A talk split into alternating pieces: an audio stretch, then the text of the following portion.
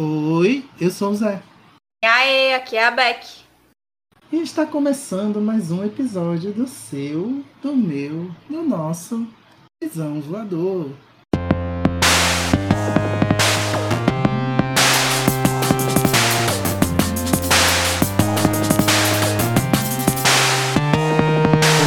Uhul!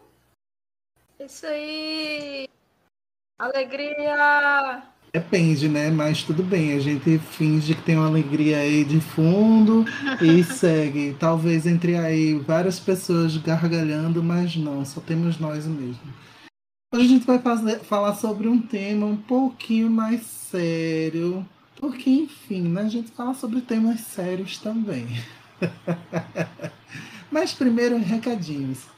Primeiro recado é que se você está ouvindo esse podcast aí no Spotify, você pode dar cinco estrelinhas para o nosso podcast. Por quê, minha gente? Porque o Spotify funciona com essa categoria aí de apoio, com avaliações. E quanto mais você avalia positivamente o nosso trabalho, mais ele é divulgado. Então, vai aí das cinco estrelinhas e ajuda as gatas a ficar né, mais conhecidas e levar a palavra bissexual nordestina para o resto do país. Segundo recadinho é que Visão Voador é um podcast independente por isso nós temos o financiamento coletivo aberto no apoia.se barra Podcast, onde vocês podem nos ajudar da melhor maneira possível, se vocês puderem. Se você também não preferir essa forma de, de ajuda né, mensal, vocês também podem optar por uma ajuda esporádica, caso queiram também, mandando um pix para a gente utilizando o e-mail contato bisãopodcast.com.br. E o último, mas não obstante maravilhoso recadinho, é que na descrição desse episódio está o link para o nosso grupo do Telegram para a gente fofocar sobre episódios, para a gente fofocar sobre a vida, para a gente falar mal de Geminianes também, porque é sobre isso. E você aproveita para ter uma leitura gratuita do seu mapa astral por Luiz lá, porque Luiz é fanático por mapa astral. Então vamos lá, entra e vamos fofocar bastante. Isso, vem fofocar com nós.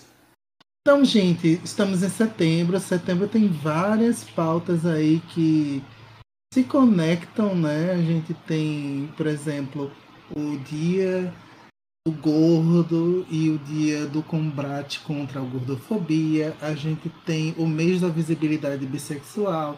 A gente tem a discussão sobre acessibilidade no Setembro Verde. A gente também tem o Setembro Amarelo falando né, sobre saúde mental e prevenção ao suicídio. E hoje temos uma convidada maravilhosa que é Beth. Eu já vou puxar para Beth se apresentar para vocês. Boa noite a todos, a todos e a todas. Eu sou Beth, na verdade sou Roberta. É, Beth é apelido. Eu sou psicóloga, bacharel em psicologia, atualmente atuo na clínica, mas já trabalhei aí dois anos, três anos e meio na saúde mental também. É isso.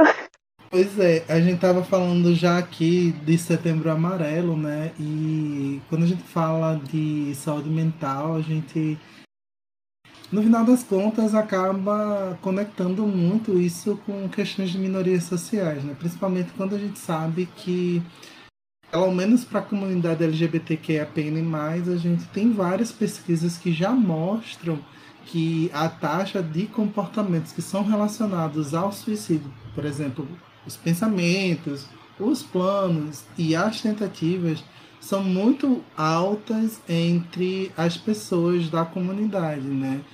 E isso em relação a quem é cis heterossexual, no caso. Só que aí entra uma grande questão, que a gente não tem a ferramenta de saúde mental tão bem divulgada e tão bem é, disponível para a população. E aí, como é que a gente consegue fazer com que a população entenda essa necessidade e também garantir o acesso dessa parte da comunidade que necessita não necessariamente as pessoas LGBTQIA+, mas também todo mundo que necessita de cuidado mental, né? Que a gente sabe que existe muito tabu E além de tabu, a gente sabe que existe muito problema com divulgação de espaços que fazem esses atendimentos. E como é que a gente chega a, a despertar a vontade da galera de correr atrás de cuidar da, da saúde mental? É, é, como tu falou, realmente é uma discussão que ela é muito escassa, inclusive no governo que não há investimento na questão de instrumentos, de aparelhos de saúde mental. É, então é muito difícil você conseguir acesso dessa forma, porque as informações não chegam, mas existem aparelhos, existem comunidades, né, existem grupos que divulgam. A gente tem um aparelho mais conhecido dentro do, do sistema social aqui, que é o CAPS, o próprio CAPS, a gente tenta trabalhar com partilhas sobre a sexualidade em relação à comunidade LGBTQI até É, mas é isso, normalmente onde você pode encontrar é dentro desses locais, né? dentro dessas regiões e dentro desses aparelhos. Apesar de estarem tateados, ainda existem né, as rodas de conversa, os atendimentos específicos também. Então é por aí que a gente pode garantir, através disso, em discussões, a gente, através de movimentos sociais, reivindicações, a gente saber o que é está acontecendo desses, desses aparelhos, né, nos conectarmos mais, sabermos mais sobre eles. Eu acho que é o principal caminho. Quando eu. eu não é novidade nenhuma aqui, né? Por, pra você do Bisão, pelo amor de Deus, né? Que a gente é tudo lascada de saúde mental. E quando eu acho que quando eu fui começar com a, a, a atendimento psiquiátrico, né? Eu lembro que eu fui pro CAPS. Isso em 2016, 2017. Acho que foi em 2017, que eu, depois que eu parei meu estágio. Uhum. E aí já tava sucateado, sabe? Eles disseram que tava. Mas tinha diminuído o número de, de profissionais né, dentro do, do, dos locais e tal. Exemplo, o meu caso era de extrema urgência e eu só consegui consulta há seis meses depois. Isso porque era de urgência. E aí eles, esse era o, o prazo mais curto que eles conseguiam para mim. Aí né, vem a, a, aquela pergunta. Porque eu já conversei com pessoas, né? Falei sobre o CAPS e tudo mais. E assim, para essa hesitação ainda no sistema público de saúde por causa disso, porque tem longa espera e tudo mais. E boa parte deles já estão em sofrimento há muito tempo, sabe? É muito complicado, é muito doloroso, sabe? E a, eu tô falando, sabe, assim, umas 500 vezes, puta merda. E aí, é, questão de psicólogo também, né? Tipo, é muito mais fácil dizer, não é fácil também de conseguir, né? Com... Principalmente porque a maioria que está indo atrás, né? São pessoas que não têm muito dinheiro, é que não sobra dinheiro, né? Por exemplo, a minha psicóloga no começo, ela me atendeu gratuitamente, foi assim que eu consegui atendimento psicológico. E depois, quando eu comecei a trabalhar, era estagiária e aí eu pude pagar para ela um pouquinho. Eu pagava 20 reais por sessão. Uma vez eu comentei isso, né, com pessoas, olha, tem profissionais que negociam valores bem baixos mesmo e tal. Mas principalmente nos tempos de agora, né, às vezes não sobra nem 10 reais.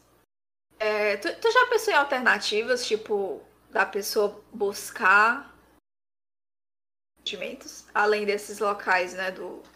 Não, é porque, é, é, como foi pontuado, é uma questão mais ampla, né, desse cuidado mental para a população, um sistema público, mas existem coletivos, né, de psicólogos que são psicólogos da comunidade LGBTQI, que trabalham também com atendimento. Então, eles fazem normalmente é, atendimentos muitas vezes gratuitos, ou então com valores sociais, é importante a gente também buscar esses contatos, né?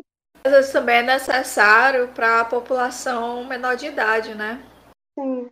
Tem alguns que eles têm uma certa liberdade de ir e vir, mas não tem o dinheiro.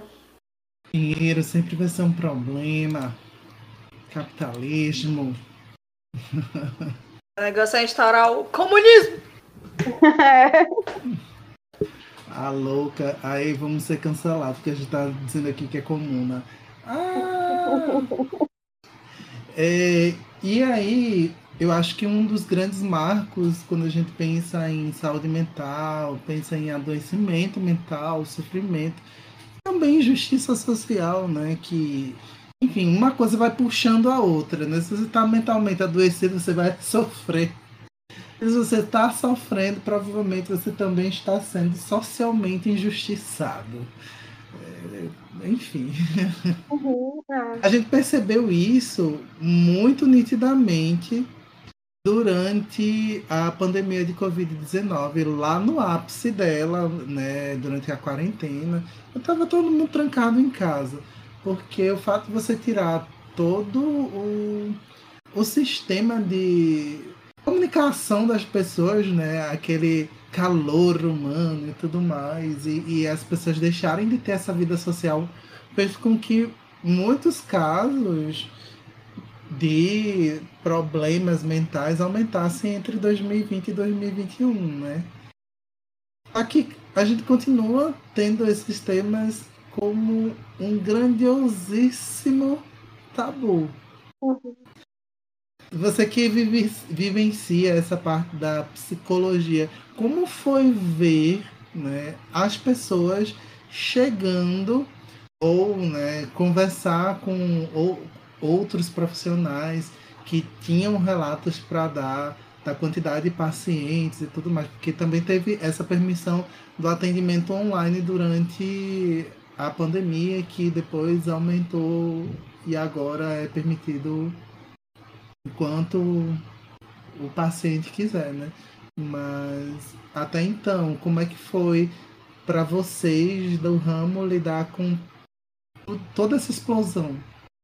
Foi uma questão que a gente debateu, é, porque na época eu estava me formando, e aí a gente discutiu isso com a professora, ia ser um momento em que as pessoas iam estar isoladas, né? o ser humano é um ser sociável, né, de socializações, e que a gente ia estar nos nossos espaços pequenos, é, com as, as mesmas relações ali, em família, e que isso poderia acarretar em adoecimento mental, né?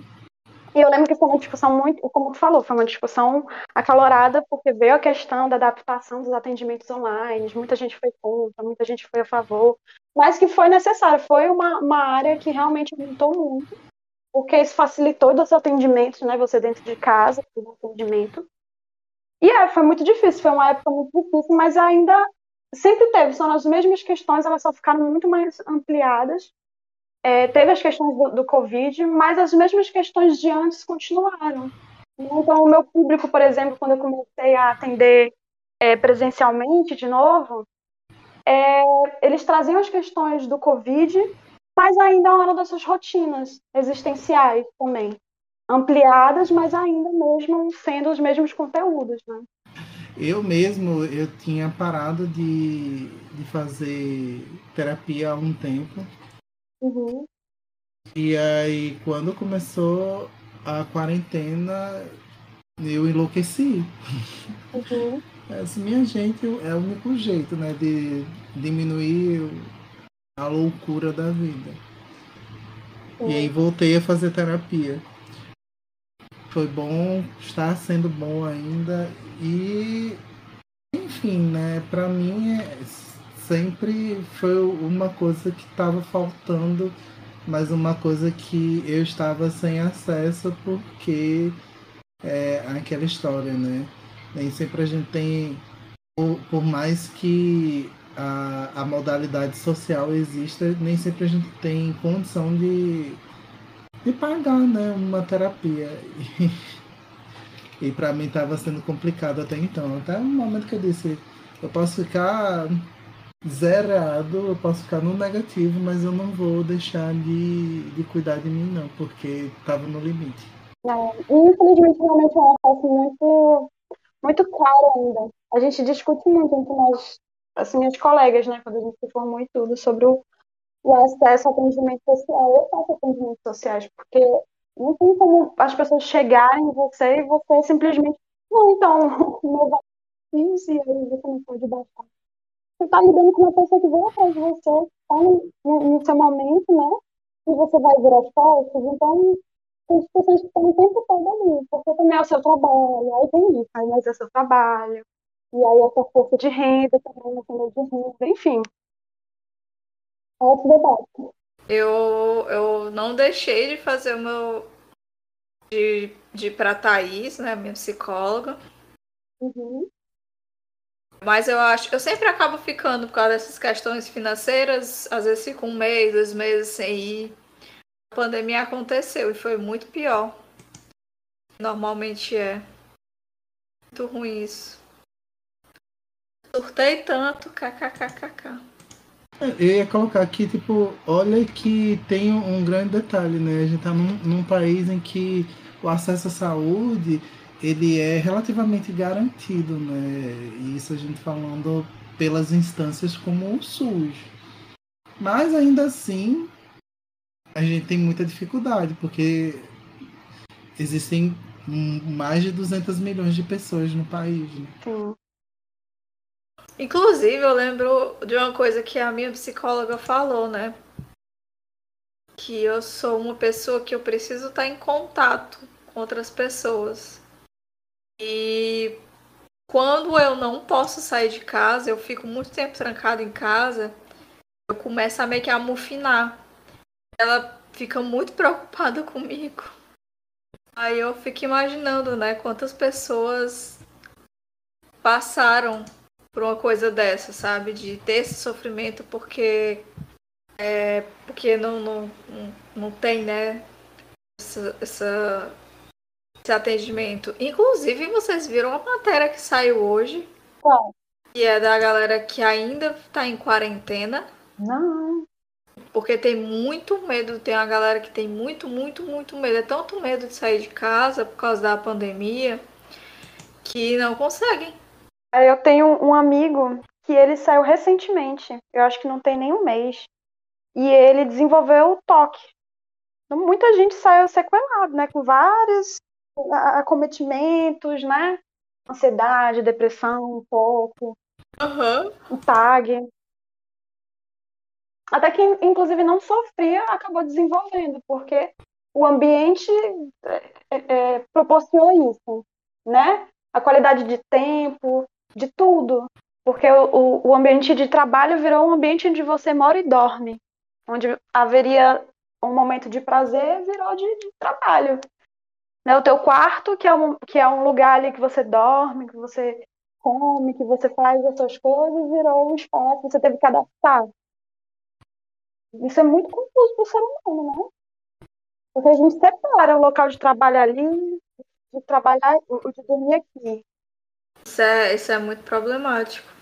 Esse rapaz que eu falei, né, que tem muitas pessoas que estão assim, é, ele fala que ele não conseguia receber nem familiar, eles trancavam no quarto até as pessoas irem embora. E às vezes ele pedia delivery e no final das contas ele não conseguia comer. Ou ele guardava no forno e deixava lá, às vezes ele queimava comida porque ele não conseguia comer. Eu li isso, eu fiquei com a dor assim. Vai ser por muitos anos, né? E ainda vai ter resultados na próxima geração, porque isso já é um estudo que está sendo feito dentro de campos sociológicos e de saúde. Hum. Porque todo toda a grande coisa assim que aconteceu na humanidade, seja fome, seja guerra, resultou em problemas com a geração seguinte, né? Então já está se esperando que não só as pessoas que já são adultas ou adolescentes que passaram por esses dois anos e ainda estão passando porque a gente ainda está vivendo uma pandemia vão carregar problemas, mas quem vem depois vai ter também problemas conta dos problemas que vivenciamos. Uau, é muito triste isso. Não, e a, agora voltando a sardinha um pouco, né, para a comunidade, eu acho que, como a gente estava falando, né, sobre a saúde mental, né, da, do, do, nosso grupo GLS, Povo Animado, uhum. é que eu creio que foi o grupo, assim, né, que mais sofreu com isso. Uhum. Porque o alívio de muita gente é, que vive né, com, um, com a família é, preconceituosa, né, homofóbica, lesbofóbica, bifóbica, transfóbica, é o fato de poder sair de casa. É, vou ter que voltar para casa depois? Vou. Mas de passar horas fora de casa antes de ter que voltar, né? Na pandemia. Trancado o dia todo com o pessoal. Uhum. Ainda teve a questão da galera que ficou desempregada e teve que voltar a morar com os familiares, né? Porque ainda teve. O, o grande problema da pandemia foi que, mesmo com o pessoal se adaptando com o trabalho, o famoso home office, né? Muita gente foi demitida nesse período porque, ah, não precisa da mesma quantidade de pessoas, não. Tá todo mundo trabalhando em casa. Te, teve até corte de vale alimentação em algumas para algumas pessoas que eu achei assim bizarro e corte de vale transporte também, enfim. Tudo bem que até cortar o vale transporte, mas bota ele no salário da pessoa, pelo amor de Deus. É verdade. E é um dos fatores associados para esse coeficiente do, do, comprometimento da saúde mental dessa, de, desse público, né? Que é essa relação é, é, da família, essa rejeição do familiar, né? O estigma social que a família também traz. Realmente é terrível. A gente tá, tá tendo muito problema com isso, né? Ainda tem local que uhum. fala sobre acabar com o home office, né? Porque é coisa de gente preguiçosa. Eu tenho uma amiga que ela, por causa da pandemia, ela se demitiu porque é, no trabalho dela ela ficava extremamente infeliz, que às vezes ela ficava lá para fazer nada porque a editora em que ela trabalhava não tinha tanta demanda assim. E aí, quando veio o home office, a saúde mental dela, assim, no caso dela, né? É, aumentou, assim, pra caramba. Melhorou bastante, porque ela não precisava mais ficar se deslocando, ela não precisava mais ficar vendo é, pessoas que ela não queria ver. Ela não precisou mais ficar com né, chefe cheirando o cangote dela pra saber que ela tava fazendo é é certo, é errado. É, ou então só ficar lá dizendo que, tipo, não é para ela ficar lá é, sem fazer nada, né? Que isso é vagabundice e tudo mais. Sendo que ela pode fazer todo o trabalho dela, sempre pode fazer o trabalho de casa. É uma das coisas que hoje em dia a gente se toca, né? Que, tipo, muitos, muitos empregos, o pessoal não precisa ter esse deslocamento, ele pode ser feito em casa. O que pessoal, eu vejo o pessoal falando é que o bom de você ir trabalhar na empresa é você ter que ficar sair, sair da sua casa, né? Ter se desvincular do jeito que a Beth falou. É, ao mesmo tempo também tiveram muitas empresas que perceberam que o, o sistema híbrido era vantajoso para eles. Né? E ninguém perdeu a qualidade do trabalho, né? Quando foi para casa. Muita gente até melhorou o trabalho em casa, dependendo do que fazia, né? Porque, enfim, tudo tem limitação, mas é isso. Aí, a gente tem alguns dados aqui sobre a comunidade, principalmente sobre pessoas bissexuais, né? Que, assim, uhum. segundo dados que foram levantados em 2021, somente 19% de, das pessoas bissexuais já contaram para pessoas importantes sobre a sexualidade delas, que é um número baixo quando se compara com gays e lésbicas, que 75% deles e delas falam para as pessoas né, importantes, ao mesmo tempo que também 26% é, das pessoas bissexuais também dizem que ninguém do círculo mais próximo sabe da orientação que quando compara com gays e lésbicas, só 4% não sabem de jeito nenhum, nem desconfirmam de nada. Então, é, esses dados eles falam muito sobre invisibilidade, porque quando se leva em consideração que uma pessoa não, não se sente confortável de falar da sexualidade dela mesmo que, tipo, para muita gente seja, ah, não, é bissexual, então não vai sofrer preconceito, porque o bissexual, se for um homem bissexual, também fica com mulher, se for uma mulher bissexual, também fica com homem. Então não vai sofrer preconceito porque também tem um relacionamento hétero aí no meio. É, e se entende que essa relação com a, a bissexualidade das pessoas da comunidade, também das pessoas de fora da comunidade, faz com que o, o adoecimento, principalmente das mulheres bissexuais, seja muito alto. Que aí eles têm um, um dado de que 64% dessas mulheres bissexuais têm mais chance de ter distúrbio alimentar, 37% também tem maior prob probabilidade de automutilação e 26% são mais propensas à, à depressão do que as mulheres lésbicas. Aí a gente chega a, a, entender melhor o porquê a gente tem um mês para falar de visibilidade bissexual e de reafirmar que essa sexualidade é válida. Só que a gente meio que cansa e tem que mostrar que a invisibilidade e também essa necessidade de ser validado são pontos que contribuem para o adoecimento mental que muitas pessoas bissexuais vivenciam. Né? Aí, em relação a isso, esse ano, a gente até já falou aqui em podcast, o Conselho Federal de Psicologia lançou a resolução número 8, que ela fala sobre a garantia de atendimento psicológico sem forçar escolhas ou de tratar a, a, a monodissidência, né? E aí falando de pessoas bissexuais, pansexuais, e que não são nem hétero, nem gay, nem lésbicas, né? Para não, não levar essa sexualidade como uma fase. Aí a gente já vê que tem avanço, que a gente entende que até o Conselho Federal percebe que invisibilidade faz parte desse adoecimento.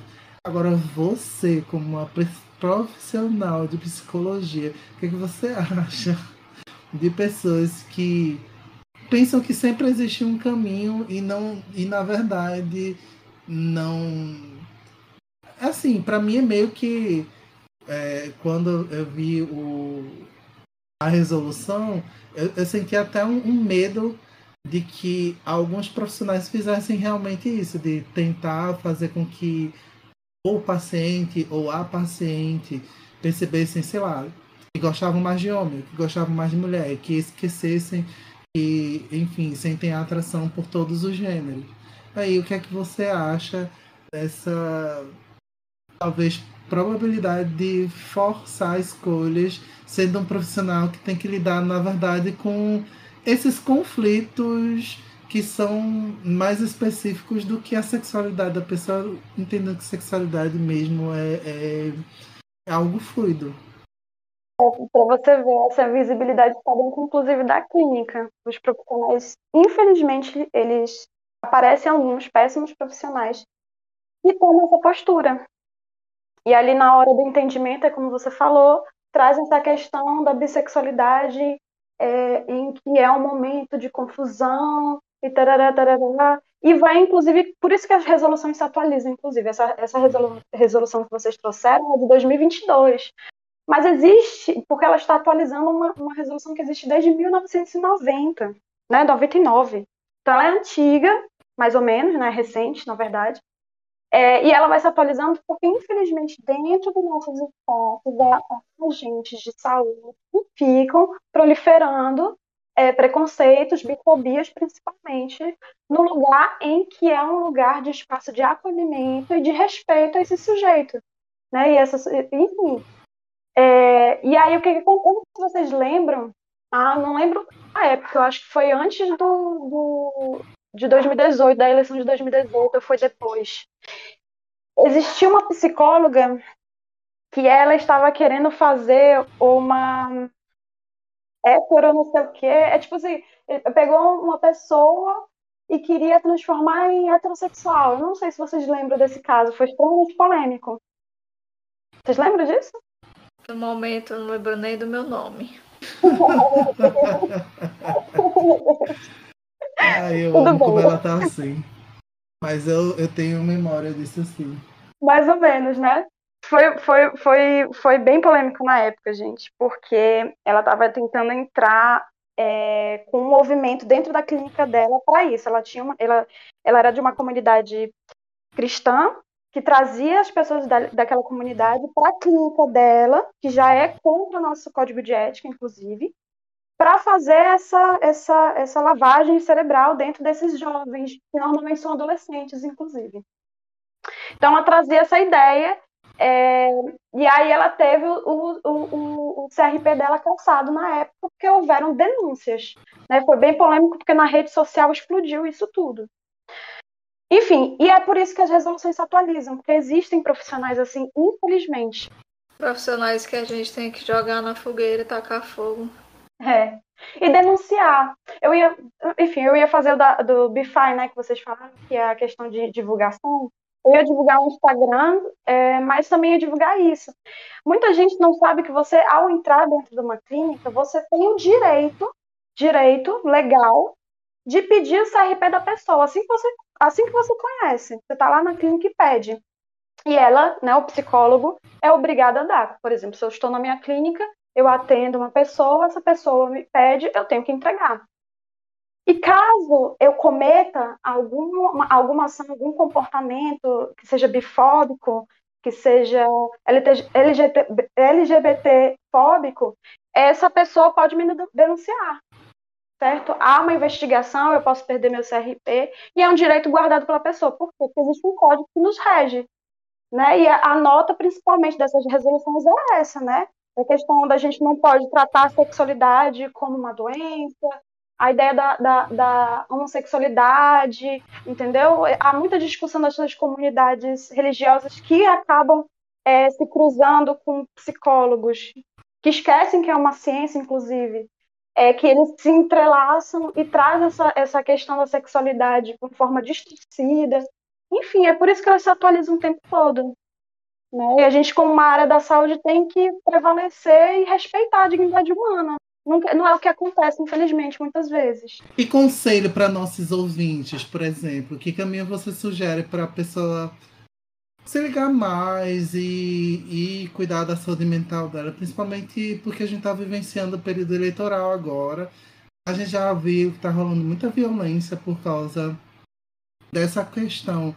E está muito além de polaridade, porque nitidamente não existe mais polaridade, porque se existisse, pessoal estava discutindo em votar em outras pessoas de, de esquerda, de direita, mas não está dando para fazer muito isso, né? Então, como é que as pessoas podem é, ir por uns caminhos legaisinhos para evitar essa dor de cabeça e esse medo também que já está há muito tempo ao redor da gente. É caminhos, né? É porque pode ser muito subjetivo no que está atravessando a pessoa. Mas assim, de uma forma geral, eu acho que o principal é fortalecer vínculos, é entender quais são as suas redes de apoio. Né? Porque quando a gente cria uma rede de apoio, apoio sólida, a gente também cria espaços de diálogo, que, é que acontece inclusive aqui no podcast de vocês. Vocês criam um espaço de diálogo que fala sobre diversidade, né? E que foge inclusive do cis heteronormatividade é, e que vocês conseguem compreender o sujeito, respeitar e cuidar dessa população. Então, acho que o principal caminho que vocês podem procurar é isso, fortalecer os vínculos e as redes de apoio de vocês. Tá ouvindo aí, gente? Vamos tomar uma cachaçinha, todas as gays, todas as sabatão, todas os, os bissexuais, as transexuais, vamos todo mundo tomar uma cachaçinha. E é bom. Só não live back, porque senão ela vai morder a coxa de vocês ou a panturrilha de vocês. Não live back não. Eu tô sentindo aí uma bifobia nessa sua fala, viu? Eu achei um absurdo. Não, isso não é bifobia não, isso é a minha panturrilha que dói até hoje. Ai. E é isso, pessoal. A gente vai agora para aquele bloco que todo mundo gosta, que é o Wi-Fi. É Hoje eu tenho, hoje eu tenho, hoje eu tenho indicação. Eu vou, eu vou indicar é, duas coisas. Eu vou indicar o filme Você Nem Imagina. Tá na Netflix. E foi um filme que me surpreendeu. Porque é de uma boizinha que vive numa cidade interior. E ela é tipo a nerdona do colégio. Aí ela faz aqueles trabalhos de literatura para todo mundo, troca de dinheiro. Aí você já percebe desde o começo que ela tem um crush uma menina, que é a menina mais popular do colégio. E aí chega um rapaz pedindo para a protagonista escrever uma carta de amor para a menina que ela tem crush. Ela não queria fazer, porque ela disse que carta é muito pessoal e tudo mais. Só que ela tá precisando urgente de dinheiro, ela acaba aceitando. Aí a história se desenrola assim de um jeito que eu não tava muito esperando que fosse se desenrolar desse jeito, sabe? Porque óbvio, é, um, é para um público mais né, juvenil e tal. E tem aquela pegada, né, de amadurecimento e tal, mas vai para um outro lado que eu não tava esperando, sabe? Porque não é uma história de amor. E eu gostei bastante disso, porque ela começa falando o filme falando justamente isso, olha, essa não é uma história de amor. Só que a maioria dos filmes que eu já vi que dizem, ah, não é uma história de amor, é uma história de amor fim das contas se desenrola para isso. né? O outro é um conto da autora nacional, que é a Gabri Gabriele Sab Sabac. O nome é Colorum. É um conto bem curtinho, só tem 16 páginas. Você encontra ele baratinho pela Amazon. E é um conto sobre um rapaz que possuem uma condição rara chamada acro acromatopsia, que é o que faz com que ele não enxergue cores nenhuma, ele só vê as coisas preto e branco e ele precisa fazer uma cirurgia. E esse conto é relacionado a esses sentimentos, aos medos dele, relacionado a essa cirurgia e tudo mais. E é com o personagem LGBT, o personagem dele é albino. Então, é, é muito gostosinho de ler. É muito de partir o seu coração, assim, de você ficar emocionadinho, sabe? Querendo chorar. E é sobre isso. É isso, essas foram as minhas indicações. Eu vou dar uma indicação. Eu ia dar uma indicação que não, não era é, Otaku Sujo, mas aí eu decidi que vai ser a indicação Otaku Sujo e lidem com isso. A indicação é da animação Kuro no Shokanshi, que eu acho que tá como é, Black Summoner em, em, inglês, né? É, é uma animação Isekai, ou seja, animação de mundo novo e tal. O boy morreu por acidente, aí ele é convocado por uma deusa. Tipo, não era para ele ter morrido. Aí o deus que cuidava da alma dele disse: Ah, não, vou dar para outra deusa, que é a deusa da reencarnação aqui. E aí você vai para outro mundo, porque não era para você ter morrido, não. Me descuidei, desculpa aí. aí ele vai para outro mundo. E como é que ele começa? Ele, ele como é mundo de Isekai, normalmente o pessoal vive como herói, aí tem que escolher classe, como se fosse um RPG da vida, né? Aí ele escolhe a classe de invocador, né, de summoner, invocador. E ele olha para Deus e diz assim: Você vai ser minha serva. Eu quero você para ser uma da, do, enfim, dos monstros, de coisas que eu quero invocar. Aí a Deus aceita. Então, tá certo. Pois é. Aí ele até vende as memórias dele em troca de ter mais pontos de habilidade. Ele não quer mais ter a, a memória da vida passada. Aí ele vende todas as memórias dele para ter mais pontos de habilidade e ficar ainda mais forte do que o que ele já seria por ter uma deusa como é, objeto ou coisa a ser invocado. Aí ele vai no caminho conseguindo várias criaturas muito overpower para estar tá no grupo dele. E, enfim, é muito bom a animação, é muito overpower mesmo. E ele parece ser uma pessoa que não gosta de ninguém, mas na verdade ele é muito fofinho. Ele quer cuidar de todo mundo. Eu gostei. É, tem todo o suco do otaku sujo que gosta daquele et que não é tão forçado. Porque, enfim, é só o garoto que tem um monte de garota que gosta dele, mas não tem muita forçação de barra como aqueles que ficam mostrando peito o tempo todo, tá, tá, tá, não. Então, para mim tá tranquilíssimo. Pode fazer o seu aranha aí lindo, maravilhoso, que tá tudo certo. Não, vocês já trouxeram indicações maravilhosas, né? Eu vou trazer uma foto para vocês, que é um coletivo, né? Uma comunidade no Instagram, que é o coletivo Sides. Eu não sei se fala by side também, pode falar by side. Eles falam besides mesmo, a gente conhece o pessoal do coletivo. Ai, que ótimo! Ah, então vocês já estão em casa, vocês já sabem. Pronto, eu achei maravilhoso porque é um, um, Instagram que fala sobre grupo de estudos, eles fazem palestras, eles trazem convidados, trazem inclusive cultura pop, indicações. Então é uma boa comunidade para vocês, inclusive, se encontrarem quem estiver escutando, né?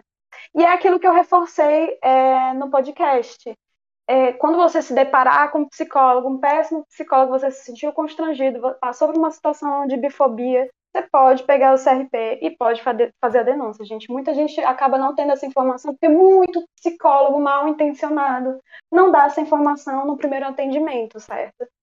Então é isso. E só adicionando mais coisas à dica de Beth, é, se você quiser conhecer também outros coletivos que também discutem bissexualidade, tem o Biblioteca, que as meninas já tiveram aqui, Helena e, e Daniele já tiveram aqui conversando com a gente. Elas fazem todo um, uma rebuscagem de artigos e, enfim, de coisas que são publicadas dentro da academia sobre bissexualidade, principalmente aqui no Brasil. Também tem o GAEB, que é um, um, grupo amazônico de estudos sobre bissexualidade, que eles sempre promovem também discussões maravilhosas. E a Frente Bissexual Brasileira, que também tem algumas coisas, e vai ter o festival Bimais agora dia 24, então se liguem. É sobre isso. E é isso, Beth. Muitíssimo obrigado pela sua participação. Se você quiser, você pode deixar aí o seu jabá para a galera lhe encontrar nos lugares. Gente, eu tô no Instagram. Meu Instagram é Roberta Franklin. Quem quiser entrar em contato, minhas agendas estão abertas, então é isso aí, podem ir lá no Instagram mandar a mensagem. Eu agradeço muito ao convite, gente. Sério, eu me sinto extremamente privilegiado de estar aqui nesse espaço, abrindo discussões com vocês. Ai, a gente ama sempre trazer pessoas aqui para conversar, porque a gente fala muito. e é isso, pessoal. Vocês sabem que as dicas do Wi-Fi vão estar lá no nosso site bisãopodcast.com.br. Uh! Se vocês quiserem conversar conosco, estamos em todas as redes sociais como arroba Bisão Podcast. Ou vocês podem também falar nas nossas redes pessoais, que vão estar sempre linkadas lá nas redes do Bisão. E aqui na descrição do episódio também. Outra coisa, Caso queiram mandar uma coisa mais longa, tipo um relato, é, vocês podem sempre mandar um e-mail para contato@bisãopodcast.com.br. Repetindo, contato@bisãopodcast.com.br. Nos vemos na próxima semana. Um beijo para todos. Tchau. Tchau. Tchau.